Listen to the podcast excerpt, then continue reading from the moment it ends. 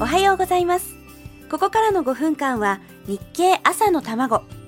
世の中で生まれているものと言葉と出来事に経済というスパイスをかけて会社に行くのがきっと楽しくなる。そんな話題をお伝えできるよう頑張ります。お相手は林さやか。この番組は聞けばわかる。読めばもっとわかる日経。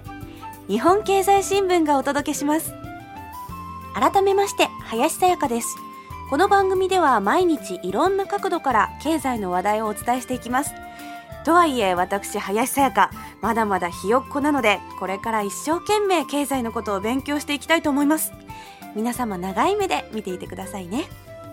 さて月曜からワコールさんがブラジャーのリサイクルに取り組んでいらっしゃるという話題をお伝えしています。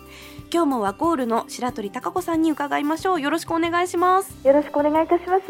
えー、ブラのリサイクルなんですが4月22日つまり今日までということなんですが、はい。この期間に決まったのには何か理由があるんですか？はい、えー、4月22日はアースデーというところで、はい。あの環境のことを考えてのキャンペーンなので、ええ。えーこの日がふさわしいと考えました。はい、で始まりは2月12日なんですが、これはブラジャーの日ということになっているんですね。ブラジャーの日ですか？はい、ちょっとなんで2月12日がブラジャーの日なんですか？はい、あのアメリカで初めてブラジャーの形の特許を取ったというあの日なんです。そうなんですね、は勉強になります、はい。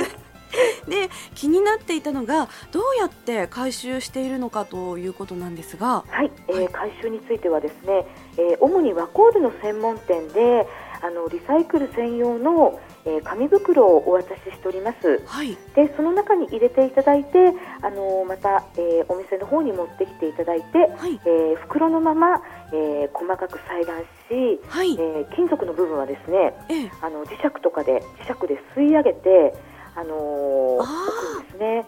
で紙、えー、と布地のところを固形燃料のあの材料にしていきます。そうなんですね、はい。じゃあその紙袋に持ってい入れて持っていけば、はい。もうそのまま見られることなくはい。燃料へと変わるわけなんですね。はい。